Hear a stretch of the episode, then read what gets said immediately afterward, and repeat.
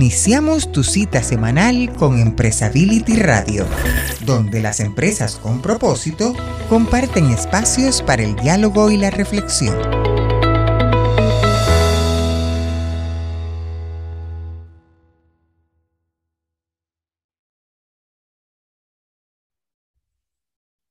Hola, muy buenos días. Qué gusto nuevamente estar en este encuentro tan maravilloso de mujeres responsables, eh, compartir el espacio con colegas tan talentosas de diferentes países. De verdad que me siento muy, muy honrada. Muchas gracias por la invitación, Felipe Cajiga y Jaime Santibáñez y todo el equipo de Empresability. Empresability. Es, es para mí verdaderamente muy grato estar con ustedes hoy. Y sobre todo para tratar un tema que, em, que, para todos los que estamos en responsabilidad social corporativa, pues nos atañe, que es la diversidad y equidad de género. Y sobre todo para hablar de un ámbito en el que eh, pues poco hablamos de esto, eh, que es en las cadenas de valor. Si queremos ir más allá en cuanto a equidad y, diversidad, em, es importante que vayamos un pasito más y abramos este espectro no solo dentro de la empresa, que es maravilloso que, tengamos prácticas de diversidad, de equidad e inclusión, eh, pero es aún todavía más importante si queremos tener un mayor impacto en la sociedad, que lo hagamos también a través de nuestras cadenas de valor. Y pues justamente hoy vamos a hablar de eso. Entonces, bueno, pues me voy a permitir compartir mi pantalla para presentarles este material que preparamos especialmente pues para, para esta sesión. Y bueno, pues como les comentaba, este tema de diversidad y equidad de género en las cadenas de valor, es decir, para tener eh, cadenas de valor inclusivas, vamos a partir eh, de, de, unas definiciones eh, de qué es un valor, perdón, qué es un proveedor diverso. Es decir, cómo hacemos cadenas de valor diversas pues a través de proveedores diversos. Y un proveedor diverso se le considera a una empresa que en su mayoría, es decir, con un 51%, está eh, conformado o es propiedad de un grupo que tradicionalmente es considerado como subrepresentado o desatendido. Estos pueden ser pymes o MIPYMES, micro, pequeñas y medianas empresas. Estamos hablando de proveedores de empresas de minorías, como por ejemplo personas con discapacidad o empresas de mujeres.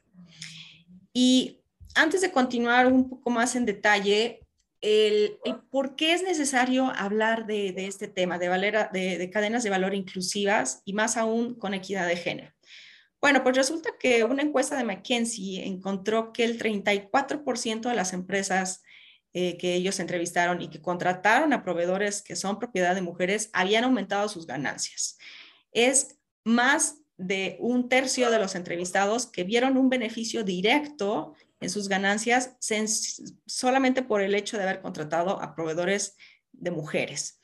Pero ¿qué creen? Desafortunadamente y a pesar de este hecho que beneficia, por supuesto, no solo a la empresa, sino a la sociedad, únicamente el 1% del dinero que, gastan los grandes corporativos en productos y servicios se destina o, se, se va hacia empresas de mujeres, solamente el 1%. Este dato nos lo da la organización We Connect International.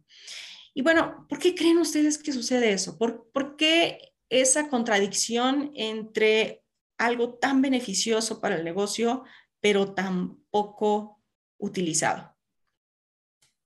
¿En dónde creen que esté la clave? Bueno, pues este año precisamente por el, por el tema del Día Internacional eh, de, las Mujeres, estamos hablando del break the bias, es decir, romper los sesgos. Y es que desafortunadamente hay muchos sesgos cuando hablamos de cadenas de valor inclusivas y, todavía aún más cuando hablamos de proveedores mujeres. Y hoy quiero eh, desmenuzar un poquito cuáles son los sesgos más importantes en los que probablemente estemos cayendo y por eso no estamos logrando cadenas de valor inclusivas y con equidad hacia las mujeres. Bueno, en primera instancia, ¿qué es un sesgo? Hablamos mucho de esta palabra, pero ¿qué es en realidad? Bueno, pues es, como aquí lo, vemos, es una tendencia natural de nuestro cerebro, es algo que naturalmente hacemos e incluso de forma inconsciente. Tomamos estos atajos mentales, estos juicios y, y nuestra intuición para entender lo que nos está rodeando y tomar decisiones, decisiones que se tienen que hacer de forma rápida o de forma efectiva o de forma muy práctica. Desafortunadamente, estos nos orillan hacia tener prejuicios y estamos eh, hablando de estereotipos también. Y aquí les pongo un ejemplo. Cuando vemos, cuando tenemos dos servicios o dos productos que tiene, uno tiene el precio de 99 mil y el otro tiene el precio de 100 mil en primera instancia decimos, oye, yo lo que quiero es calidad. No, pues es que seguramente el de 99 mil tiene menor calidad que este otro de 100 mil. Así, sin más, sin analizar, sin hacer un, estudio más eh, profundo, nos vamos con ese prejuicio de que lo más barato pues es lo de menor calidad. ¿Es cierto? Hay que pensarlo dos veces. Y desafortunadamente, pues cuando hablamos de contratar a, proveedores mujeres, caemos en varios sesgos. Uno de estos sesgos es el de rendimiento. Se cree que, en ciertos ámbitos, principalmente en los que están, eh, en los que tienen mayor presencia de hombres, cuando una mujer los realiza, seguramente no lo hace con, eh, con el mismo rendimiento o no lo hace tan bien como lo haría un hombre. Entonces, aquí yo les preguntaría, para qué tipo de servicios o productos tú preferirías contratar una empresa de hombres, creyendo que si fuera una empresa de mujeres, no realizaría bien ese trabajo, no realizaría bien o no tendría ese, rendimiento que tiene un proveedor hombre. Y aquí lo vemos en esta imagen, que tenemos dos ingenieras. A veces son, son de esas áreas que consideramos que, la mujer no, no tiene el mismo rendimiento. Esto es un sesgo que hay que hacerlo más consciente. Otro sesgo es el de por atribución, en el que se cree que la, contribución de proveedores mujeres pues debería de tener menor valor, ¿no? Este, muchos eh, consideran que cuando llegan dos proveedores, uno eh, de hombres y otro de mujeres, pues uno dice, bueno, es que seguramente el proveedor de mujer, el proveedor mujer, pues nos va a dar una cuota más económica por ser mujer. ¿De dónde sale ese prejuicio? Pues no lo sabemos. Pero bueno, la, la, pregunta es, ¿tú pagarías lo mismo por un producto o servicio proporcionado por mujeres en un ámbito comúnmente masculino? Espero que la respuesta sea que sí. Desafortunadamente, en muchos casos no lo es. Otro sesgo que tenemos es el de por simpatía. Se cree que, una proveedora mujer que es muy agradable, que es, que es muy complaciente, eh, pues seguramente dicen sus productos han de tener menor calidad y por eso ella es tan complaciente. Y viceversa, si, si, si la proveedora eh, defiende su oferta, entonces dice, bueno, es que seguramente es una mujer poco flexible o sobrevalora, su oferta y no, bueno, esto va a ser un proveedor que, no nos va a dar el servicio que nosotros deseamos.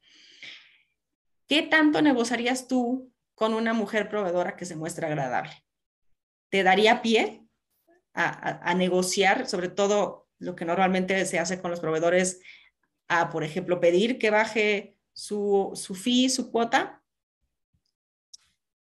hay que pensar en esto. Otro sesgo que encontramos es el de afinidad. Em, estadísticamente son más los hombres en posiciones de compras en estos grandes corporativos em, y, desafortunadamente tienden a querer trabajar con otros proveedores hombres y que además pues son más afines a ellos. Esto pues totalmente relega cualquier opción de, contratar proveedores de, que sean mujeres o de algún otro grupo que no sea afín al, comprador o, al que está a cargo de la compra. Y, esto también puede ser de, una afinidad de género. Si tú eres mujer y estás en el área de compras, ¿tú preferirías comprar a un proveedor de tu mismo género? Esto es otro sesgo. Y bueno, una vez que, ya decimos, identificamos, pues que tenemos sesgos, eh, ¿qué, es lo que, lo que debería de, seguir? Pues cómo combatirlos y cómo de verdad lograr esta diversidad y equidad de género en las cadenas de valor. ¿Qué es lo que recomendamos? En primera instancia, pues realizar un diagnóstico, un diagnóstico de diversidad e inclusión en la cadena de valor, donde podamos determinar en qué, en, qué eh, em, subtemas dentro de la cadena de valor podríamos estar teniendo compras sesgadas. Y una vez que se determina esto, eh, determinar pues cuáles son esas causas, cuál, cuál es la raíz de estos sesgos. ¿Son conscientes? ¿Son inconscientes? Bueno, una vez que las tenemos entonces, desarrollamos un plan de acción en el que, como seguramente ustedes realizan en otros ámbitos, es bien importante tener una política, una política que eh, nos dicte esas, eh, esas guías, eh, que nos dé las directrices para hacer una contratación y, tener compras, compras pues mucho más inclusivas, menos excluyentes. Y para ello es muy importante tener objetivos. Y cuando hablamos de objetivos, ustedes saben que tienen que ser medibles. Y aquí entramos tal vez en, un tema medio polémico, que es de las cuotas. Eh, algunas personas están de acuerdo con tener cuotas, otras, otras no. Lo que sí es un hecho es que debe de haber una mayor objetividad, una toma de decisiones no sesgada.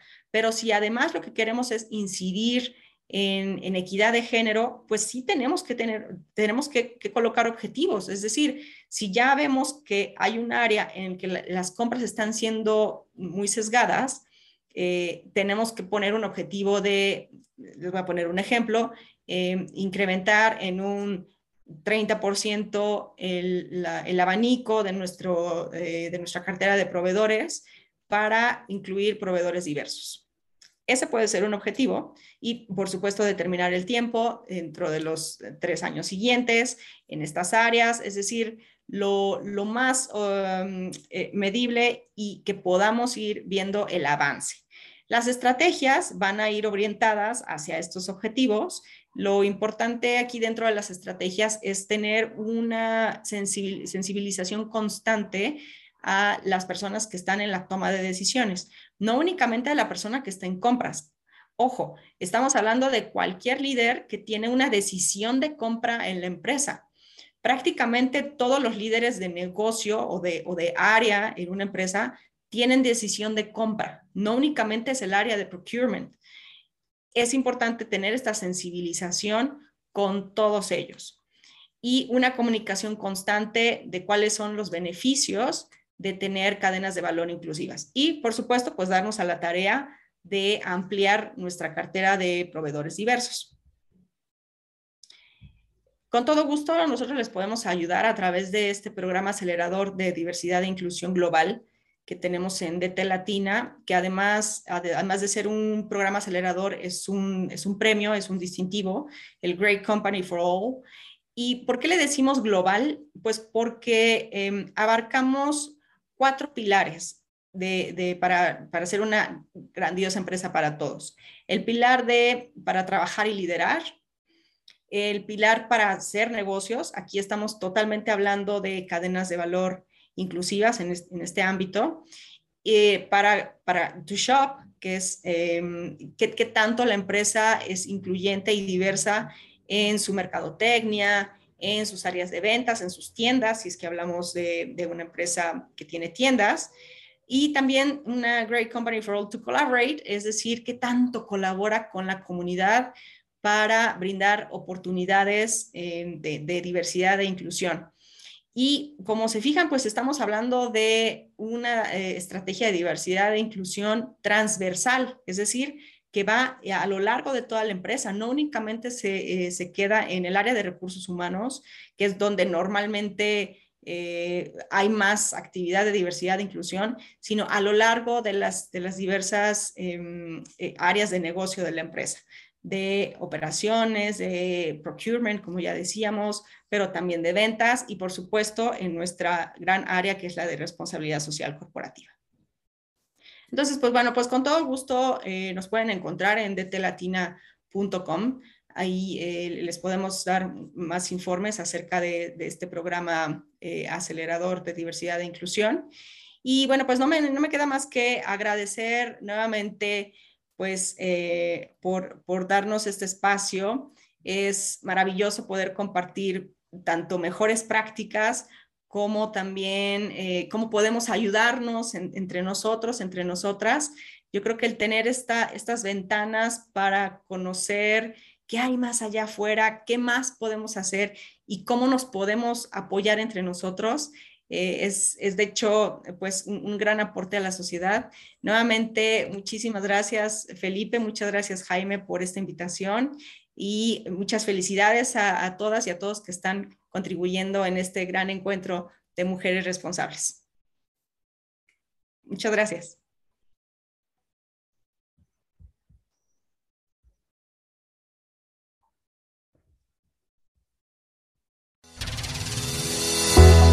Y hasta aquí, Empresability Radio, tu espacio para dialogar y reflexionar sobre las empresas con propósito. Estaremos esperándote para la siguiente semana.